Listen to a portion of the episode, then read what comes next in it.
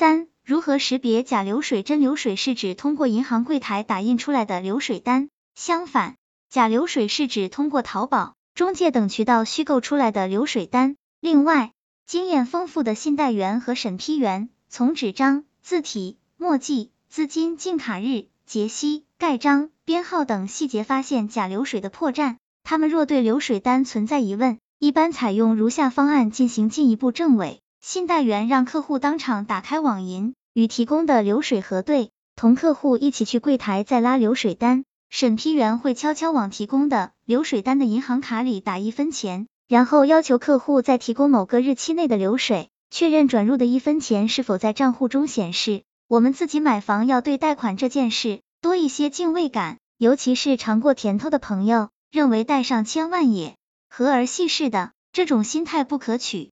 很多人以为假流水也能过关，就把前期自己可以做也应该做的步骤给省略了，造成不可弥补的损失和麻烦。因此，我们旗帜鲜明的反对假流水。尽量未雨绸缪，提前养好流水。四、如何养流水？虽然有些银行也跟随着现实情况放宽了借款人流水的要求，但是大多数银行还是遵从于监管层的规定，要求负债的两倍。监管层的规定在房价没那么高时有其道理，可是衣食住行中的住在家庭消费的比重早已占据大头，房价的上限远远看不到头，还有人喊出单价三十万的预期，贷款额自然水涨船高。而其他三个，即使加上教育、医疗，其消费额在普通情况下，其涨幅有其上限，这就形成了工薪阶层的房产贷款需求涨幅与真实收入涨幅的错配。越来越多的家庭根本达不到两倍负债以上的流水，这时就需要提前六个月养一份流水了。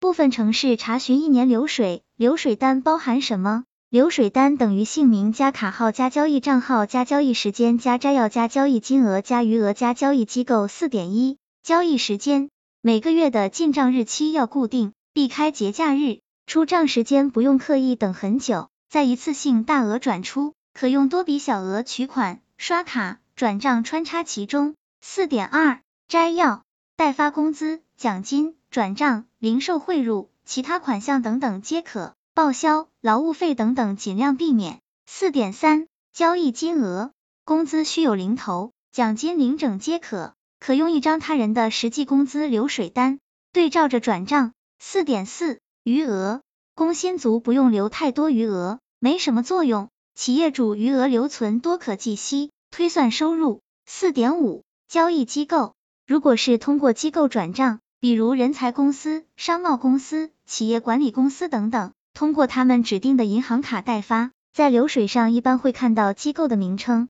那么贷款时的单位名称也要匹配。除了人才公司可以说明是第三方代理机构，如果是金融类公司代发，则务必小心；如果是个人转账，则尽量不在流水中体现交易对手名称。那么什么银行卡比较好？目前实际操作中，中信银行卡是符合百分之一百备注一致、无交易对手信息这两项要求的。招行流水版本众多，备注有时不一致，交易对手信息也会看到，可要求其不打出交易对手信息。根据网友实验，交通银行卡在发生支付宝转账进卡时，会体现企业网银加其他款项，经银行核实，也可以认可使用其他途径，请自行实验再进行反馈。那么怎么进行转账？要点：尽量网银或手机银行转账，切记写好备注。让表面没亲属关系的人转给你，尽量同城卡，跨行没关系，工作时间内转账，